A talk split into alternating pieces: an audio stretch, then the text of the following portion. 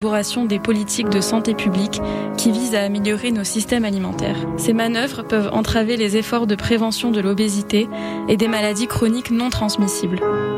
Il est crucial de souligner que quelques grandes industries dont les produits principaux ont été identifiés comme préjudiciables pour la santé, on peut penser au tabac, à l'alcool, ou dans notre contexte, les produits ultra transformés, sont à l'origine des problèmes majeurs que nous affrontons actuellement, notamment en ce qui concerne l'incidence et le risque de contracter ces maladies chroniques non transmissibles. Vous êtes à l'écoute de la Révolution alimentaire est en monde. Ici Juliette Pinatel et je suis en compagnie de Virginie Hamel et de Jean-Claude Moubarak. Et aujourd'hui, nous parlerons des déterminants commerciaux de la santé. Bienvenue à cette nouvelle émission de la Révolution alimentaire est en onde. Donc aujourd'hui, on va parler des déterminants commerciaux de la santé. À la Révolution alimentaire, on aborde des sujets sensibles et critiques. Et aujourd'hui, c'est un sujet qui est très critique, mais dont il faut parler. Donc on va euh, d'abord parler de cet enjeu-là, en quoi ça vous concerne, euh, qu'est-ce qui est en jeu euh, vraiment aujourd'hui? Ensuite, on va euh, présenter un cas pour mieux vous illustrer en quoi l'enjeu d'aujourd'hui vous concerne à la maison. On va poursuivre avec une enquête. Donc aujourd'hui, on a euh, le plaisir d'accueillir euh, notre collègue Virginie Hamel qui va donc se prêter à l'exercice et répondre à nos questions. Virginie, bonjour, bonjour. bonjour Virginie. Virginie qui a réalisé son qui réalise son doctorat sur ce sujet. Mm-hmm. Et on va terminer avec l'alternative où on va essayer de réfléchir ensemble qu'est-ce qu'on peut faire ensemble pour adresser cette problématique? Alors, euh, on commence, Virginie. Euh, Est-ce que tu peux nous parler un peu des déterminants commerciaux de la santé? Qu'est-ce que c'est? Euh, donc pour débuter, je trouve que c'est toujours intéressant de, de, de, rappeler ce qui est, ce que sont les déterminants de la santé. Peut-être que vous avez déjà entendu parler de ce concept-là qui est un peu plus connu, qui est étudié depuis de nombreuses années. En fait, ce sont tous les facteurs qui vont influencer la santé de la population et aussi des individus. On peut penser à des facteurs comme le revenu, l'éducation, la qualité de l'air et de l'eau. Mmh. Euh, donc tout ça, ce sont des facteurs qui sont au-delà de l'individu euh, qui, qui vont influencer sa santé, mais il y a aussi les facteurs plus individuels on peut penser aux prédispositions génétiques et biologiques. Mais plus récemment, euh, donc en constatant qu'il y a plusieurs maladies chroniques non transmissibles qui sont causées par euh, des grands joueurs, comme l'a mentionné euh, Juliette dans l'introduction, et qui sont à l'origine des maladies chroniques non transmissibles, et on peut penser justement aux aliments ultra transformés. Il y a des chercheurs dans les dernières années qui se sont penchés sur un nouveau concept que sont les déterminants commerciaux de la santé. Donc, à ce moment-là, ça vient toucher une sphère encore plus large. Et euh, en fait, ce sont tous les systèmes, les pratiques et les voies par lesquelles les acteurs commerciaux vont influencer la santé et l'équité. Donc, on va parler de pratiques ou d'actions que certaines entreprises ou multinationales vont utiliser et qui, ultimement, vont avoir un impact sur ce qu'on mange en fait dans la vie de tous les jours. OK, on, dit de plus en plus aujourd'hui qu'on assiste à une capture corporative de la société, ce qui veut dire globalement que les corporations, euh, le secteur privé a de plus en plus de pouvoir dans notre système. Peux-tu nous donner des exemples de comment se manifestent ces déterminants commerciaux? Comment concrètement là ça ressemble à quoi? Oui, donc dans le fond, justement, ce que ce modèle-là des déterminants commerciaux nous permet de mieux comprendre, c'est toutes les sphères où euh, l'industrie peut avoir un impact. Donc, on peut penser à la recherche scientifique. Donc, l'industrie va mener elle-même ses recherches pour démontrer, par exemple, que une boisson sucrée euh, n'a pas d'impact sur le poids ou sur le diabète de type 2. Donc, ça, on l'a vu amplement. Euh, on peut penser à de la gestion de la réputation. Donc, on a déjà entendu parler peut-être des, scandales entourant Nestlé, les préparations commerciales pour nourrissons. Ben, c'est en suivi une série d'actions pour redorer son image et montrer qu'on est un bon citoyen corporatif. Donc tout ça, ce sont des stratégies pour euh, influencer les normes sociales, la façon dont on perçoit euh, l'industrie et aussi on peut penser au niveau plus politique, donc pouvoir. Euh, ben, l'industrie va également s'impliquer en politique, donc va faire du lobby, va peut-être déposer des mémoires pour parler de, de, de ce qu'il pense d'une nouvelle politique. Donc ce sont toutes des façons, des tentacules, comme je vois dans ma tête, d'influencer le ce qu'on ce qui va se retrouver dans nos assiettes. Dans, dans ma tête, j'ai l'image d'un gros une grosse araignée avec des pattes, puis qui tisse sa toile dans la société, puis qui arrive à nous emprisonner. Mais rappelles-tu quand on était euh, en Équateur, là, au Congrès, il y avait euh, un des une équipe de chercheurs de la Colombie qui avait fait un super dessin d'un dragon et toutes les tentacules dans toutes les ah sphères. Oui, oui. Montré, oui. Je trouve ça quand même exactement. Je trouve ça très. Pour moi, c'était cette image-là que j'avais pas réussi à vraiment euh, verbaliser que, que, que maintenant quelqu'un l'avait fait. J'étais comme oui, c'est exactement ça. Faut dire que c'est très pessimiste. Il faut dire que c'est un problème que, qui est discuté sur dans, dans plusieurs pays. Là, c'est pas juste un problème qu'on a au Canada. Euh, Juliette, est-ce que tu peux nous parler un peu de, de l'ampleur de ce problème dans le monde? Euh, Oui, c'est clair qu'il est bah, je peux parler de la France, vu que je, je viens de la France et que j'ai étudié là-bas. Euh, je pense à l'industrie laitière qui a été beaucoup euh, critiquée. Mm-hmm. Bah, on sait que c'est une des industries en France qui génère le plus d'argent avec l'industrie de la viande.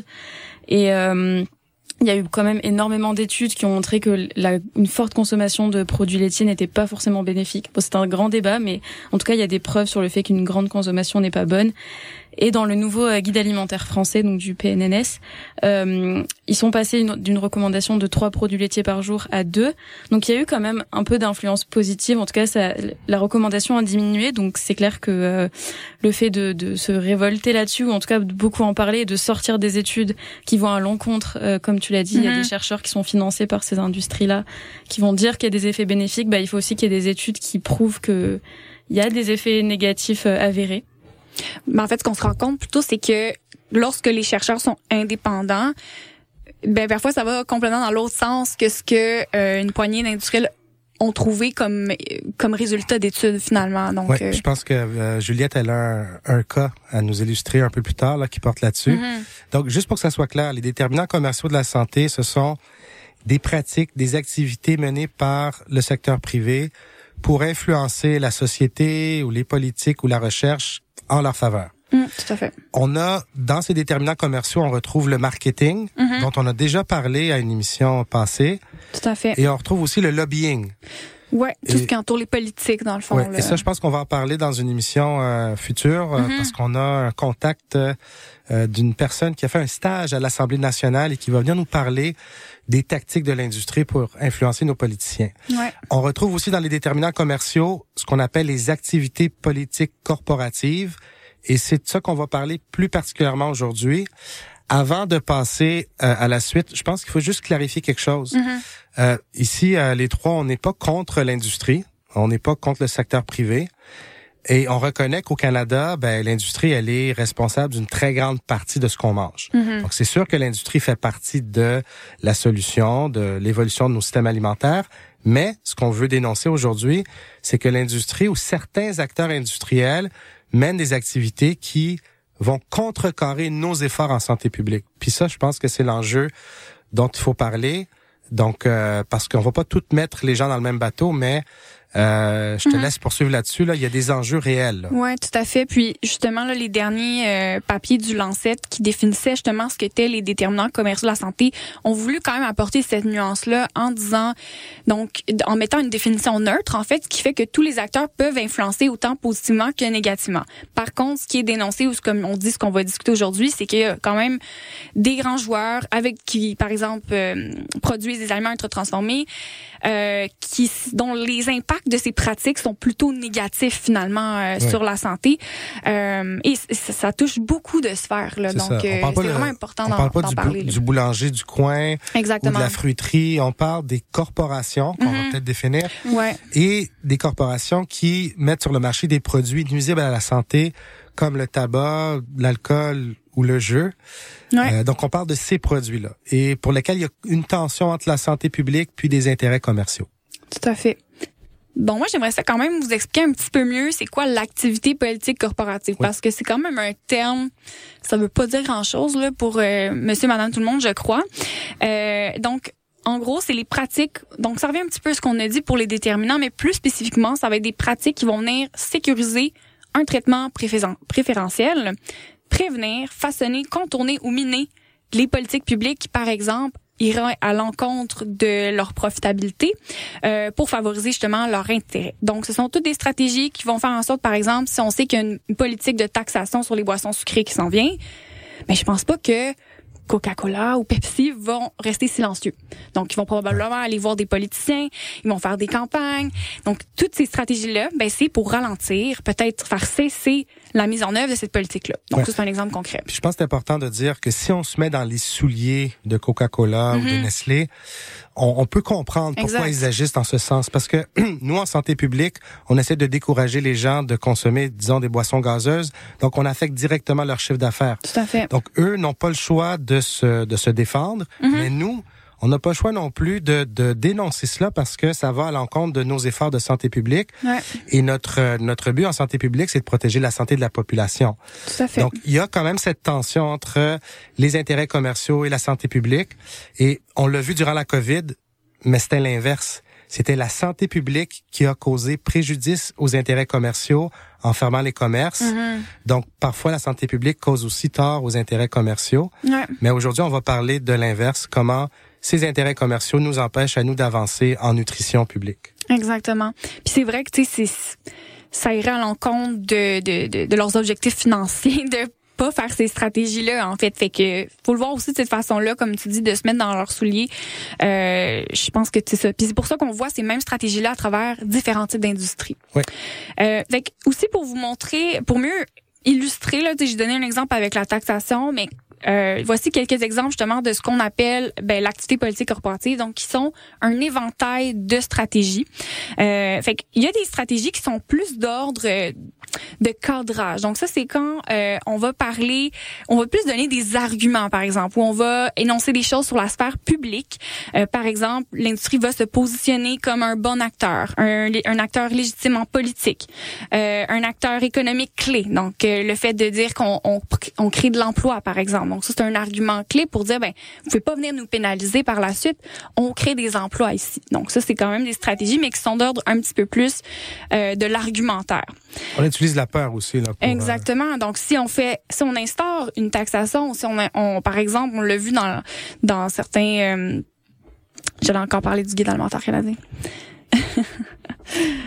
Donc, on le voit aussi lorsqu'on, on, on, ça, on menace, si on veut, en quelque sorte, de, de de mettre en œuvre une politique, ben là, certains acteurs vont dire, ben là, si on fait ça, ça va mettre en péril tel nombre d'emplois. Donc là, ça fait peur au gouvernement parce que c'est c'est souvent un argument politique intéressant pour les électeurs. Du côté des actions, bien à ce moment-là, on a la science, euh, par exemple, donc de façonner euh, des données, de créer en fait de la recherche pour semer le doute. Euh, donc on l'a mentionné, donc les études qui ont souvent été menées pour montrer que des boissons sucrées n'avaient pas d'impact sur euh, la santé finalement. Euh, donc et euh, il y a également l'accès et l'influence aux politiques publiques. Donc, en essayant d'influencer les processus, ça peut être des lobbies, de participer à des consultations publiques. Et ça, on en parlera un petit peu plus dans le cas. Euh, on a un exemple par rapport au guide alimentaire canadien. Merci Virginie pour ces explications. On va maintenant passer à la chanson Viande de mousse de Menoncle Jason. Et ensuite, on va discuter du cas. Je couperai ta viande grâce. Même si je le sais qu'elle m'arrange pas l'eau. About une fois que j'ai fumé la grâce que tu m'as baillée,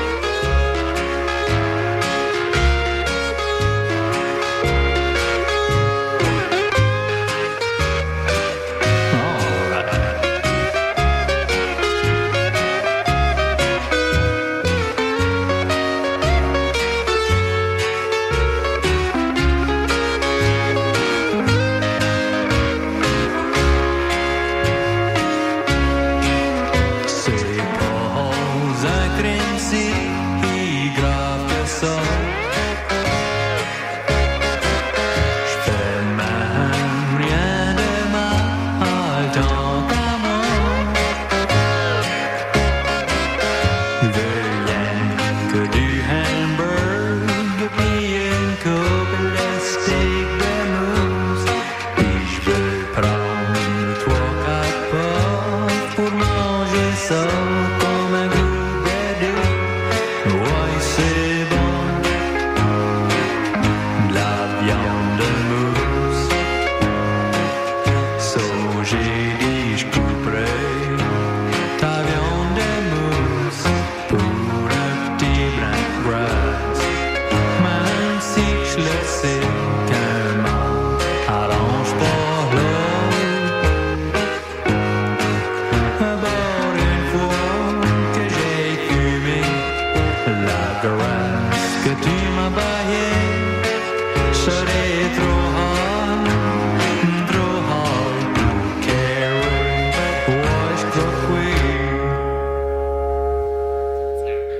sommes de retour à la révolution alimentaire est en onde. Aujourd'hui, nous parlons des activités politiques corporatives.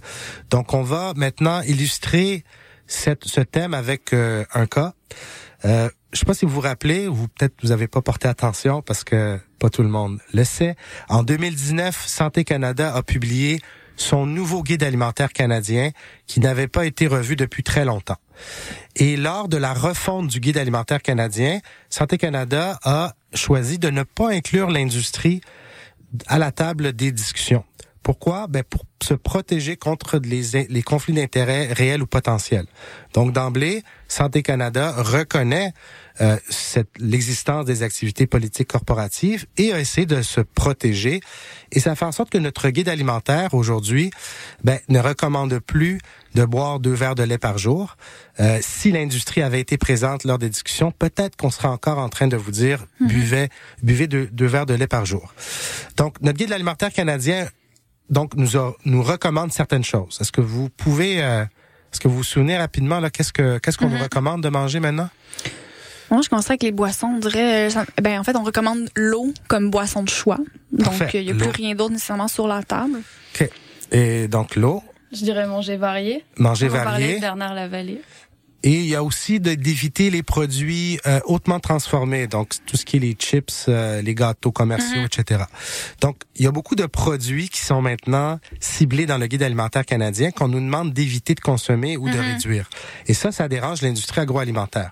Donc, malgré le fait que l'industrie n'a pas participé aux consultations du guide alimentaire, le comité permanent de la santé de la Chambre des communes, lui, a tenu deux séances sur le guide alimentaire et a accepté des mémoires rédigées par l'industrie bioalimentaire. Donc, nous, ce qu'on a fait avec euh, notre équipe de recherche, euh, avec Marie-Chantal Robitaille, euh, entre autres, on a analysé tous les mémoires qui ont été déposés par l'industrie agroalimentaire. on a identifié 366 exemples de d'activités politiques corporatives par lesquelles l'industrie essaye de défendre euh, ses intérêts. Par exemple, la, la, stratégie la plus courante était la gestion de l'information. Par exemple, euh, le Conseil canadien sur le jus euh, disait que bon, on n'a pas de données liant le jus à l'obésité, par exemple, mm-hmm. donc on n'a pas besoin de recommander aux gens d'éviter de boire du jus. Euh, les producteurs laitiers, eux, parlaient plutôt donc de l'importance du lait pour notre santé, l'importance de consommer de la vitamine D, du mhm. calcium, euh, et citaient des recherches financées par euh, l'industrie laitière pour défendre leurs leurs produits. Et il nous est apparu très clair dans ce travail que chaque industrie défend son propre intérêt. donc, au lieu de défendre l'intérêt de la santé de la population, le Conseil du jus donc se plaint de la recommandation sur le jus. Les producteurs laitiers, eux, se plaignent de la place qu'on accorde au lait dans le guide alimentaire. Donc, notre étude euh, qui a été publiée donc dans une revue de Santé Canada en décembre 2023 démontre qu'il est très important de surveiller ces activités d'influence de l'industrie pour protéger nos politiques publiques. Euh, L'étude démontre très bien que malgré le fait que l'industrie n'a pas été invitée à participer au guide, ils ont essayé d'influencer le contenu avec des arguments, euh, disons, truffés de conflits d'intérêts, je mhm. pourrais dire.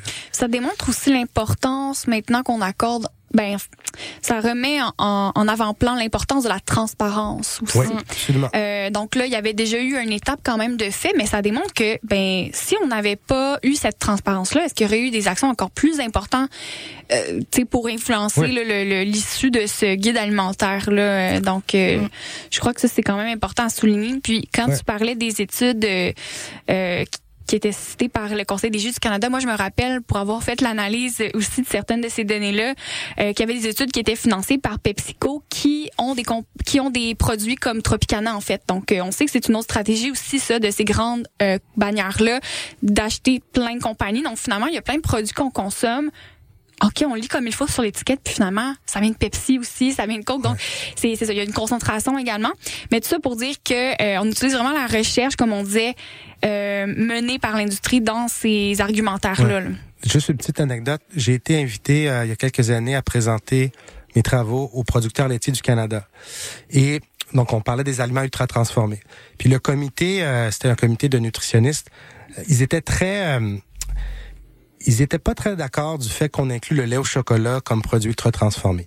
mais ils étaient très d'accord qu'on inclut les boissons végétales comme Mhm. produits ultra transformés. Pourquoi? Parce que eux sont en compétition avec les boissons végétales. Tout à fait. Donc, c'était très clair, puis j'ai ri avec eux cette journée-là. Je leur ai dit, écoutez, c'est très clair, vous êtes pour ce qui ce qui va avec vos intérêts, puis contre ce qui va contre vos intérêts. Et puis ils ont ri en admettant que eux ils ont leurs intérêts à défendre. Mhm. C'est pas des intérêts de santé publique. Tout à fait. Même si c'est ce qu'ils vont projeter, en fait. Ouais. Et je pense que tu as un cas, Juliette, pour nous montrer que dans le fond, cette influence de l'industrie fait en sorte que parfois on sait plus quoi manger. Euh, on maintient notre doute pendant très longtemps parce que la science est aussi influencée par le secteur privé. Oui, Euh, je voulais parler des données du- d'une étude qui est assez révélatrice du, du conflit d'intérêts. C'est euh, une étude qui, qui a analysé beaucoup de revues systématiques qui portaient sur la consommation de boissons sucrées en lien avec le gain de poids ou l'obésité. Et en fait, les résultats ont donné que dans 80% des cas où il n'y avait pas de conflit d'intérêts, la conclusion c'était que ces boissons pouvaient amener un, un gain de poids ou, une obésité. Et en revanche, on a le même pourcentage, donc de 80% des études qui cette fois avaient un conflit d'intérêts, qui avaient pour conclusion que euh, les preuves étaient insuffisantes pour vraiment soutenir une association positive. donc c'est un exemple Ouais, concret on de ce qu'on disait tout à l'heure, euh, la recherche qui est, qui est financée. Ouais. OK, bon, c'est intéressant, mais on a plein de questions pour toi, Virginie. Oui. Donc, on va passer à une pause musicale. Et au retour, on va te questionner sur ton sujet de doctorat. Parfait. Euh, donc, euh, on revient après la pause.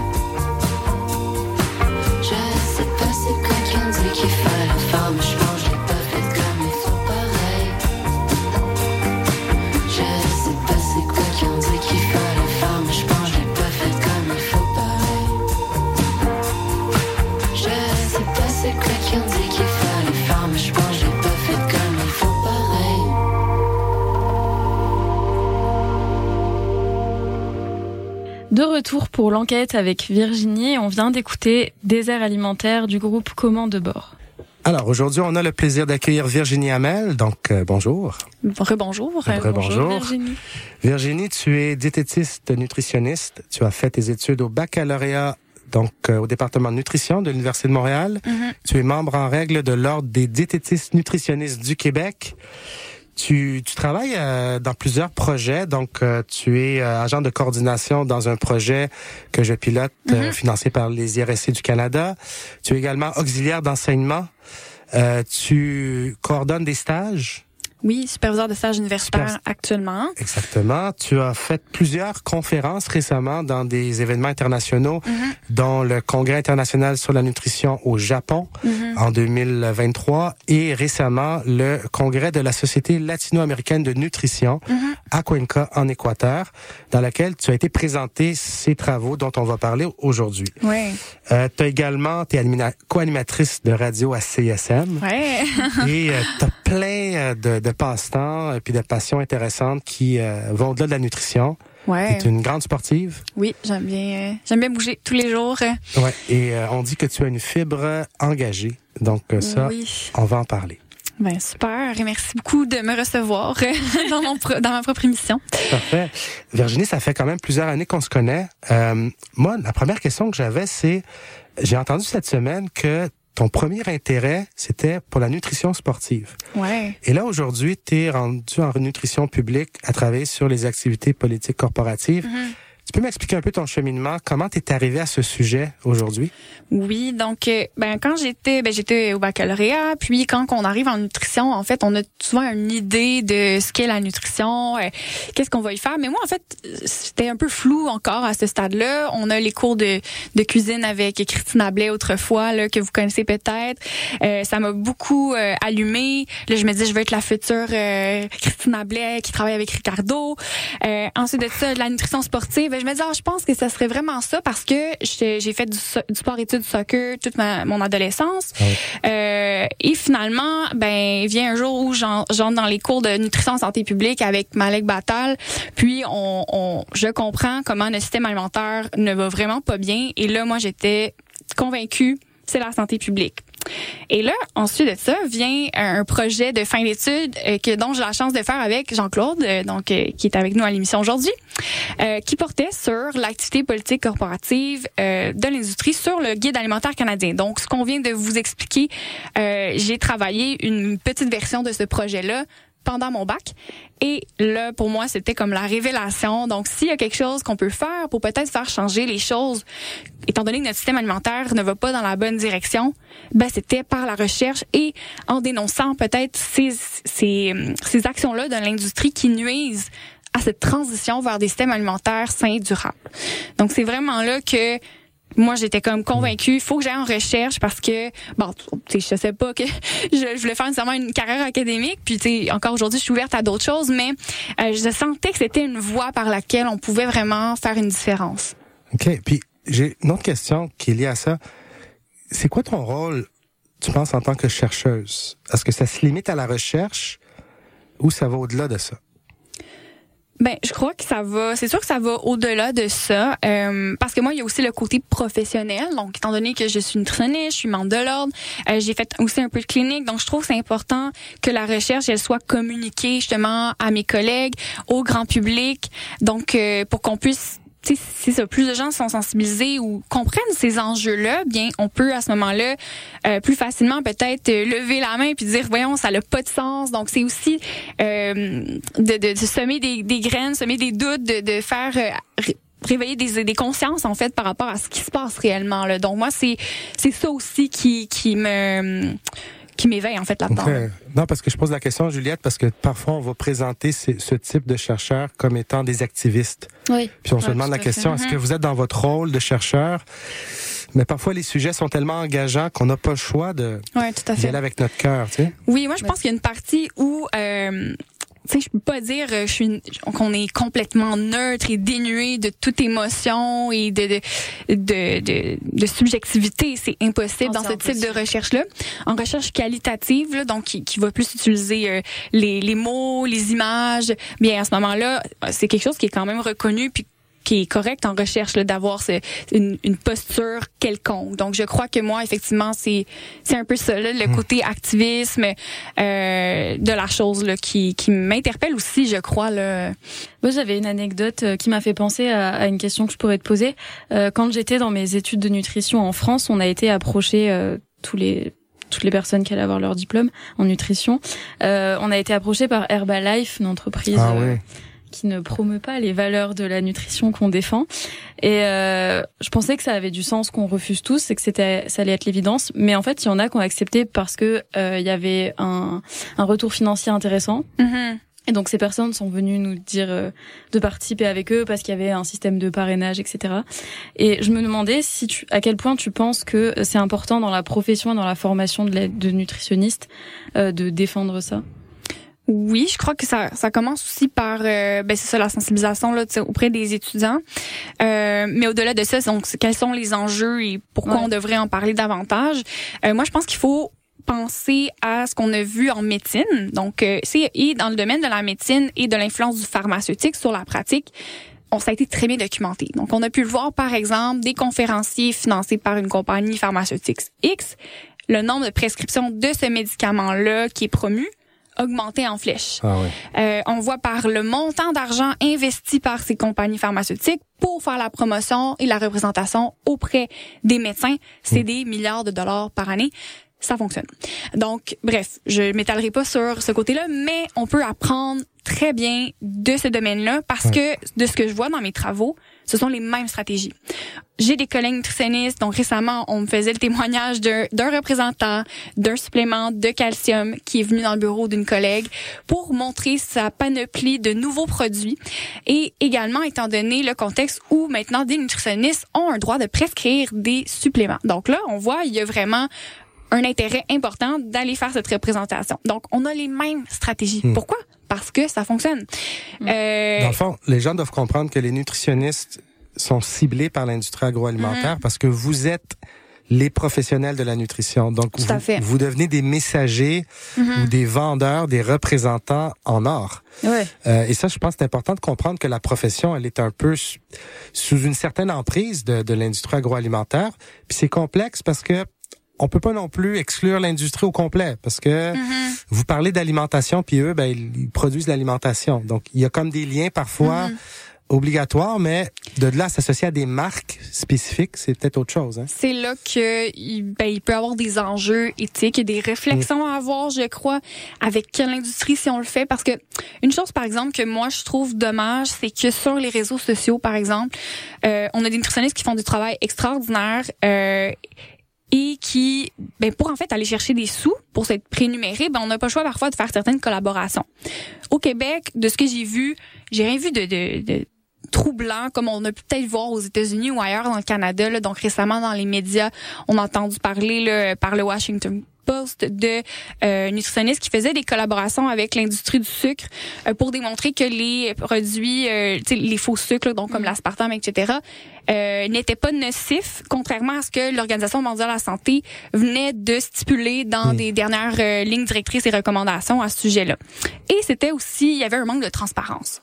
Au Québec, avec mes recherches, j'ai pas vu ce type-là de, de, de collaboration, mais Reste que le ce que ces nutritionnistes-là, qui ont notre même titre, font, euh, ailleurs dans le Canada, ben ça a une répercussion aussi sur notre réputation. Euh, donc ça, c'est ça, c'est quand même important. Je pense aussi que en tant que public qui regarde ces, ces publications-là, on est toujours un œil un peu critique lorsqu'on voit justement ce hashtag ad par exemple qui peut être très dissimulé mm. très subtilement en bas d'écran euh, parce que tu sais parfois c'est ça ce qui le message qui est véhiculé peut avoir été teinté euh, et influencé parce que l'industrie voulait passer aussi comme message. Donc, c'est souvent ça qui, qui se produit là à ce moment-là. Virginie, est-ce que tu peux nous résumer ta thèse? Sur quoi tu travailles? Oui, je fais une thèse en 180 secondes. euh, ben, en gros, euh, je cherche à documenter, mieux comprendre qu'est-ce qui se passe au Québec. Donc, quelles sont les interactions entre les nutritionnistes et l'industrie? Euh, donc, on veut voir est-ce qu'on en a des interactions, euh, est-ce qu'ils ont un impact, puis qu'est-ce qu'on peut aussi identifier comme solution? Euh, donc, éventuellement, j'aimerais vraiment développer une formation parce que je crois que pour l'instant, c'est ce qu'on voit un peu dans la recherche qui qui pourrait avoir un impact intéressant. Donc, de juste sensibiliser. Donc, le, le sujet des déterminants commerciaux de la santé, mm. euh, ce n'est pas de, de Jean-Claude de l'Université de Montréal. On n'en parle pas vraiment. Euh, donc, euh, je pense que c'est déjà très intéressant dans la formation mm-hmm. initiale, mais aussi pour les nutritionnistes sur le terrain. Mm d'avoir un petit rappel une fois de temps en temps.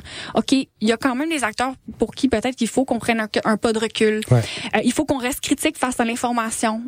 Donc, euh, il y a plusieurs éléments comme ça, je pense, importants à considérer. Euh, Virginie, il faut quand même souligner que tu travailles avec également avec Mélissa qui est experte mondiale sur le sujet des mm-hmm. déterminants commerciaux de la santé et qui publie beaucoup sur le sujet. Tout à fait. J'ai une question importante. Dans tes communications, étant donné que c'est un sujet qui est sensible, quelle place tu accordes à la nuance? Et jusqu'à quoi, à quel point on peut être nuancé quand on parle d'un sujet aussi euh, critique que ça? Ouais. Ben, je crois que là où il y aura beaucoup de nuances, c'est dans les solutions. Là. Euh, pour l'instant, moi, ce que je, je fais comme recherche, je disais tantôt que j'étais pas nécessairement neutre parce que j'ai un goût activiste, mais ma recherche Eleanor, tu sais, je collecte l'information, euh, je fais, j'élimine pas euh, d'emblée certaines informations qui me plaisent pas là, donc tu sais, on, on a de la rigueur. Il y, a, il y a de la rigueur euh, dans la collecte de données. Euh, j'ai mené un sondage qui a été révisé avec des membres de mon comité aviseur qui sont venus vraiment justement s'assurer que tout allait être bien reçu, que ça, ça faisait du sens, que c'était nuancé d'une certaine façon. Euh, donc ça c'est vraiment important. Puis on souligne que ce travail-là c'est pour voir qu'est-ce qui se passe. Donc tu sais, je crois que si on l'amène de cette façon-là ben, on montre que je suis pas juste là pour pointer du doigt des gens ou de dire à tout le monde touchez plus jamais à l'industrie ou comme vous comprenez que c'est pas ça mon but puis je sais qu'il y a des personnes pour qui euh, c'est une source de revenus également. Et ça permet comme je vous dis d'avoir des nutritionnistes qui font de l'excellent travail sur les réseaux moi, ma question, c'est, ce serait, est-ce qu'on pourrait pas avoir euh, du mm. financement indépendant pour ces nutritionnistes-là pour qu'ils fassent le même mm. travail? Mais euh, c'est pas nécessairement la réalité. C'est ça. Il faut dire que tu travailles, ton travail est avec et pour la profession. Exactement. Donc, tu inclus les membres de l'ordre dans ton comité aviseur. On travaille avec les présidentes pour travailler ensemble. Donc, c'est pas un mm-hmm. travail qu'on fait complètement de façon indépendante. Exactement. Euh, parfait. Donc, merci Virginie d'être prêtée à l'exercice comme je l'ai dit plus tôt dans l'émission, mm-hmm. on va reparler de ce sujet-là dans d'autres émissions parce que c'est un sujet qui est, qui, est mm-hmm. très large. Moi, j'ai beaucoup d'expériences euh, et d'anecdotes à vous partager. Mm-hmm. Donc, on aura l'occasion d'en reparler. Ouais. Est-ce que, le, Juliette, c'est un sujet dont tu as entendu parler dans ta formation? Euh, en France. Est-ce qu'on parlait de ça ou pas du tout? Pas du tout. Ah ouais? non. On en parlait entre nous bah, quand il y a eu ce, ce, cette histoire de Herbalife qui s'est incrustée euh, dans nos mails et qui a eu quelques petites victimes. Mais, euh, mais sinon, non, jamais dans les cours. Après, on avait des profs avec qui on en parlait parce qu'on a amené le sujet, mais ça fait pas du tout partie du, du programme de formation en tout cas. Et c'est bien dommage parce que on parlait du nouveau PNNS, donc le guide alimentaire français qui est sorti. On a analysé les, euh, les nouvelles recommandations, mais sans prendre en compte bah, tout ce dont on vient de parler euh, dans l'émission, alors que bah, c'est complètement corrélé. Euh, donc c'est un peu dommage et c'est très manquant. On va passer maintenant à une pause. Donc on va écouter Les Amants de Pompéi de Thierry Larose.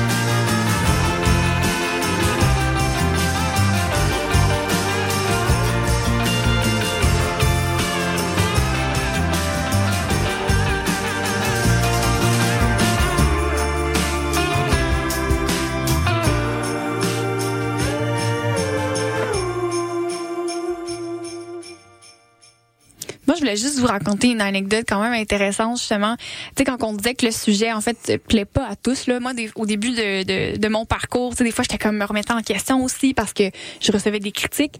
Puis quand on a été au congrès au Japon, justement, euh, dans mon observation, j'étais allée faire une visite d'une usine. Donc, c'était une activité proposée par le congrès. Donc, on est allé à l'industrie, euh, ben, l'entreprise Ajinomoto qui fait comme du glutamate monosodique, là, juste pour vous donner une idée, puis toutes sortes de produits du type mmh. euh, à base de poisson pour des bouillons euh, commerciaux. Puis, euh, en discutant avec les gens, bon, finalement, à un moment donné, on se met à parler. Puis là, qu'est-ce que tu fais? Donc là, lui, une personne me dit, ah, ben, je travaille en industrie. Donc, moi, j'aide les, les industries à reformuler euh, les produits. Puis là, moi, je lui dis, ah, ben, moi, je travaille sur ben, mon sujet et aussi sur les ultra transformés. Je travaille d'ailleurs avec Jean-Claude Moubarak et peut-être vous connaissez Carlos Montero. Et là, il me dit, ah, il fait les yeux au ciel, il dit Nous, on, l'appelle euh, Voldemort. Celui dont on ne peut pas prononcer le nom. Puis là, j'étais comme Oh, ok. Là, j'ai vu que je venais pas de me faire des amis mais des ennemis. Ah et là, la conversation, écoute, c'est un froid. Là, il me débattait que Nova mettait euh, dans la, comme ultra transformé, des barquettes de salade. Et tu sais, c'était comme n'importe quoi. C'est là que tu vois les intérêts qui s'entrechoquent. Ouais. Puis en tout cas, ça a été comme un choc. Puis je me rappelle que j'étais revenue en disant ça. Puis j'étais comme, mais qu'est-ce que je fais dans ce cas-là? Tu sais, comme. Tu restes du côté de la lumière, c'est ça.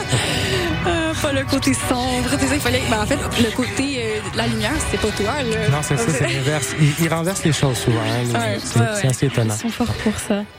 Le sombre monarque débarque et étale son pouvoir. La puissance de l'ombre s'installe. Non, ne résiste pas, ne lutte pas, ne te détourne pas de la main tendue vers toi où je vais explorer le royaume de tes peurs en devenir le Bon, donc, qu'est-ce qu'on peut faire? On va discuter maintenant de l'alternative. Ouais. Euh, on vous promet pas de tout vous offrir euh, les solutions, mais on commence à discuter mm-hmm. de qu'est-ce qu'on peut faire pour adresser cette problématique des activités politiques corporatives. Moi, j'aimerais parler de l'ingérence en éducation. Euh, souvent, dans la nutrition, on parle d'éduquer les gens, et en même temps, il y a un argument qui vient euh, par la suite, c'est que les gens savent comment manger, et éduquer, c'est un peu euh, un peu abrutissant des fois, donc c'est pas c'est pas une bonne façon de faire forcément. Sauf que dans ces cas-là, c'est des ce qui est mis en place par ces activités corporatives, c'est que euh, c'est très euh, calculé, c'est très réfléchi et c'est surtout dans l'ombre et c'est pas du tout transparent. Donc éduquer sur ce qui n'est pas transparent là-dedans, mhm. ça pourrait être intéressant. Alors à la fois euh, pour les professionnels de santé, pour les professionnels de nutrition aussi mais aussi la population en fait de, de savoir quand ils achètent parce qu'un achat c'est un peu comme un vote de savoir bah, à qui ils envoient leur argent et qu'est-ce que leur argent permet à des très grosses entreprises de faire? J'ai lu un document stratégique de l'industrie dans lequel l'industrie reconnaissait qu'elle doit diminuer ses efforts en marketing, mais elle va augmenter ses efforts en éducation. Fait que c'est vraiment une stratégie de l'industrie de s'insérer dans le secteur de l'éducation qui est sous-financé mm-hmm, et qui est de plus en plus accaparé par le secteur privé. Donc, faut faire attention parce que sinon, nos enfants vont être... Euh, déjà, là, je vous le dis, là, mes enfants sont élevés avec Google. Ils utilisent ça dès la première année. Ils ont des comptes Google, mm-hmm. ils ont les écrans. On leur parle des, euh, des aliments ultra transformés, des produits laitiers. Donc, il euh, faut faire attention avec euh, l'ingérence de l'industrie en éducation. je pense que également, ce que la commission Eat Lancet nous disait, c'est que oui, l'influence de l'industrie, c'est un problème majeur qui nous empêche de transformer nos systèmes alimentaires. Mais un autre problème, c'est le fait que la société civile est endormie. Au Québec, on ne revendique pas des changements, on, ne s'oppose pas nécessairement au lobbying. Et je pense qu'il faut que les gens prennent conscience du fait que notre société est contrôlée dans une certaine mesure par le secteur privé. Mm-hmm. Et que lorsqu'on creuse, on commence à voir que les liens entre le pouvoir et le secteur privé sont, sont très, très, très près. Ouais.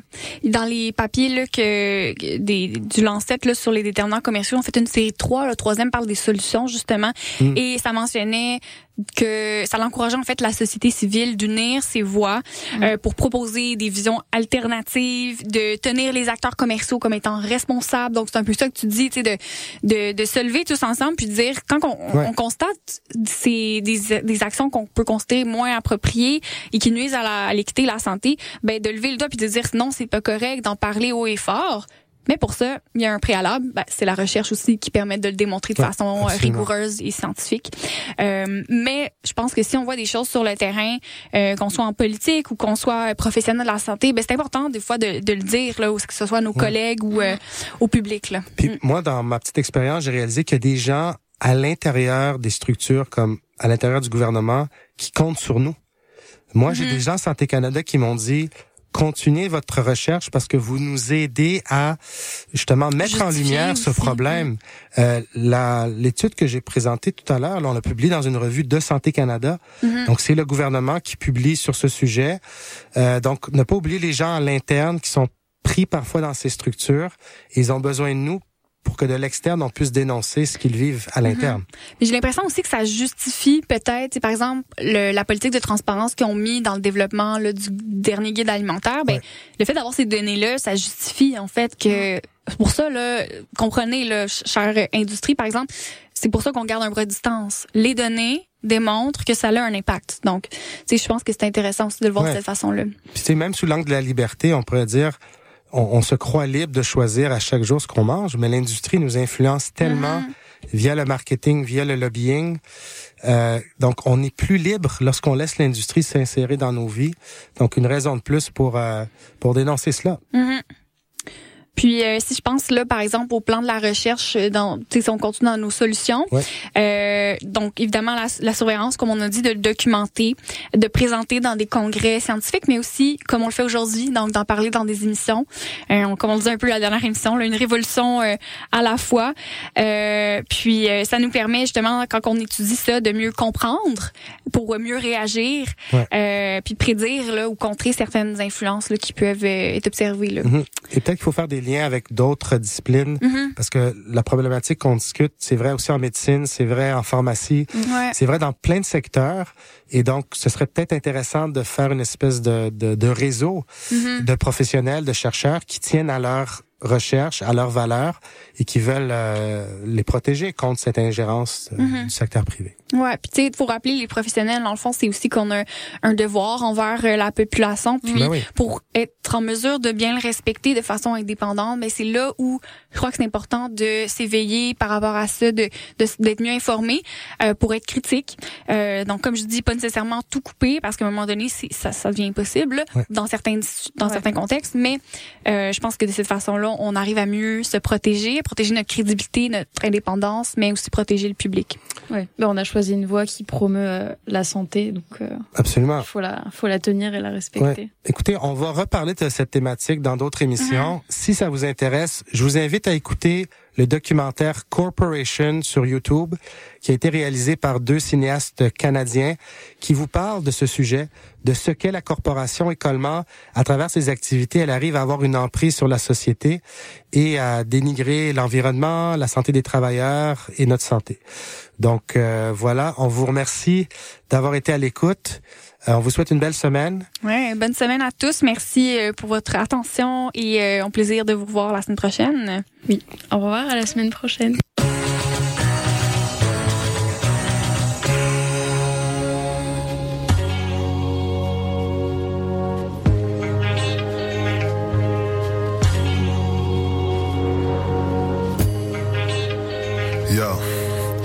On se plaît, on garde ça simple, on est dans le besoin. C'est de se nourrir, de grandir, je vise dans le mire. Je prends la relève parce que Cupidon est en grève. En plus, y a plus de flèches et le monde s'assèche et on se dépêche. Toi et moi, le futur, on vit maintenant. Le concept du temps s'envole comme le vent dans les voiles. Ton regard sur ma toile illumine mon âme. Plus de gilets par balles ou de misère maquillée. Botox plein de complexes, les rides pleines de sagesse. Mais qu'on c'est ma jeunesse qui renaît de ses cendres et tout ce qui descend doit reprendre, remonter une ascension vers de nouveaux horizons. Des hanchements qui m'enchantent, m'hypnotisent, me laissent loin de la bêtise. Je te fais la bise devant cette brise qui nous enveloppe et nous protège et nous nettoie de tous les sortilèges.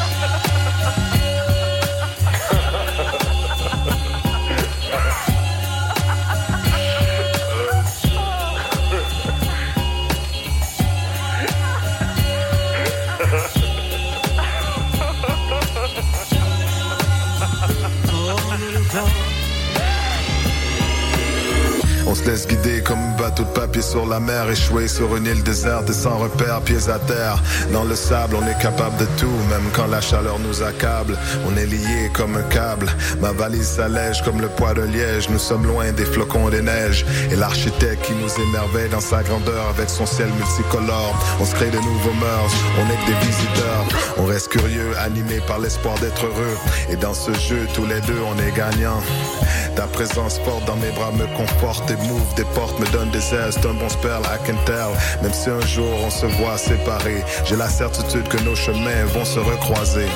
Ainsi soit-il, mais la vie fait si bien les choses. Merci pour ce moment et pour cette belle pause.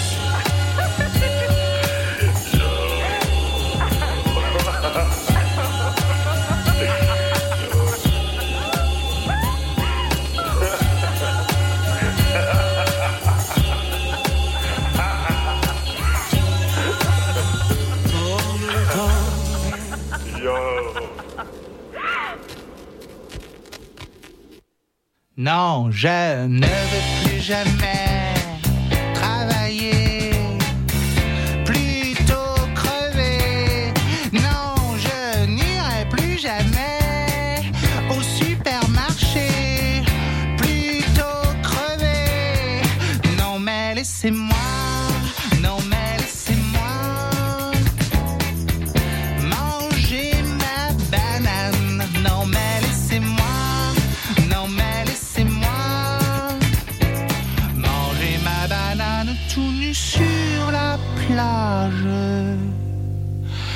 Non, je ne veux plus jamais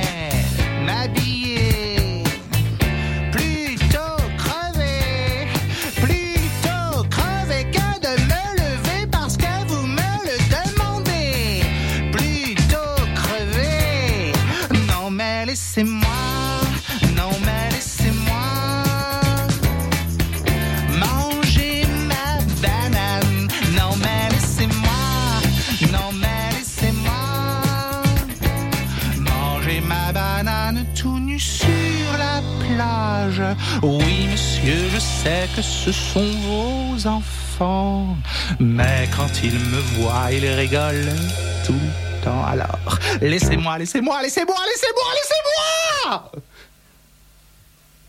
Non mais laissez-moi, non mais laissez-moi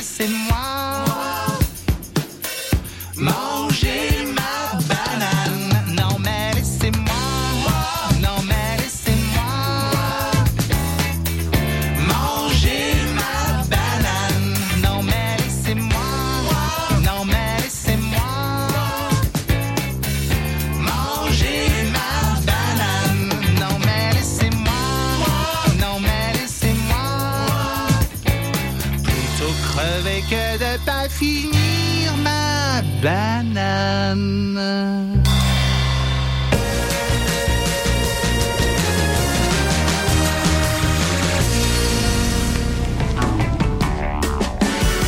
Salut, ici Mathilde de Oui Merci. Vous écoutez CISM.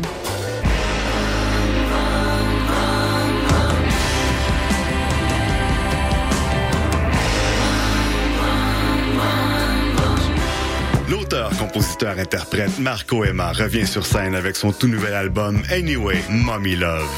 La mise en scène inspirée du cinéma et les accents rock bien assumés vous plongeront au cœur du parcours rempli d'émotions de l'artiste arrivé à belle maturité. Un spectacle à ne pas manquer le vendredi 1er mars à 20h. Pour en savoir plus, théâtreoutremont.ca, section spectacle. Entrez, découvrez, vibrez à l'Outremont. Qu'est-ce qu'on doit faire quand on ne peut plus rien faire?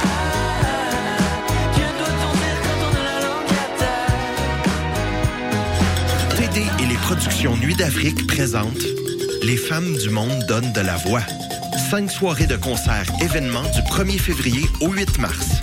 Ne manquez pas en grande première le slam camerounais de l'idole, l'auteur-compositrice brésilienne Bia Ferreira, les 40 ans de carrière de Lauren Klassen, le sound system des Roots Daughters et la virtuose joueuse de Cora, Sona Jobartet. Retrouvez toute la programmation sur festivalnuitdafrique.com.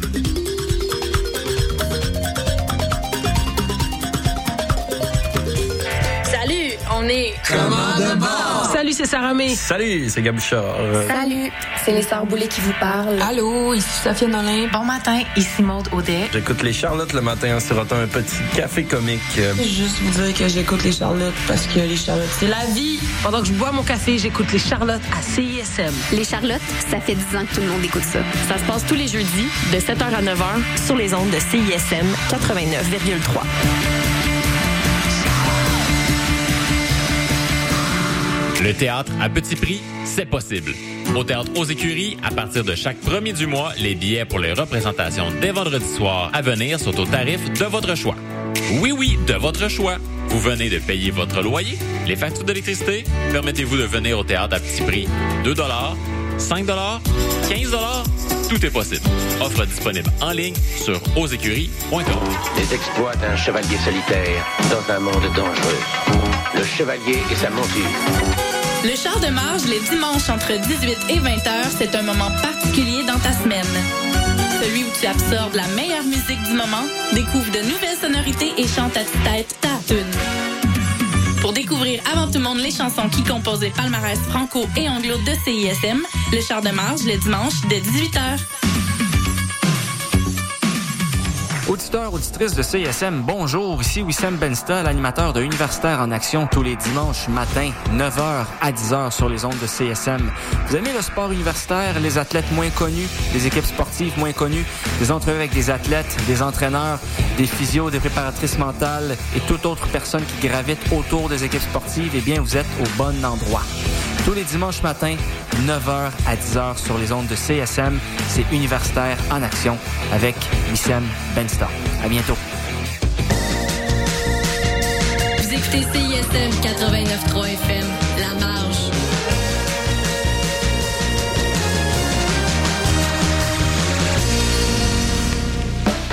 Vous écoutez La Collation, 30 minutes du meilleur de la musique francophone de CISM, votre dose d'énergie pour continuer la journée. Vous pouvez réécouter cette émission et consulter la liste de toutes les chansons jouées sur notre site cism893.ca.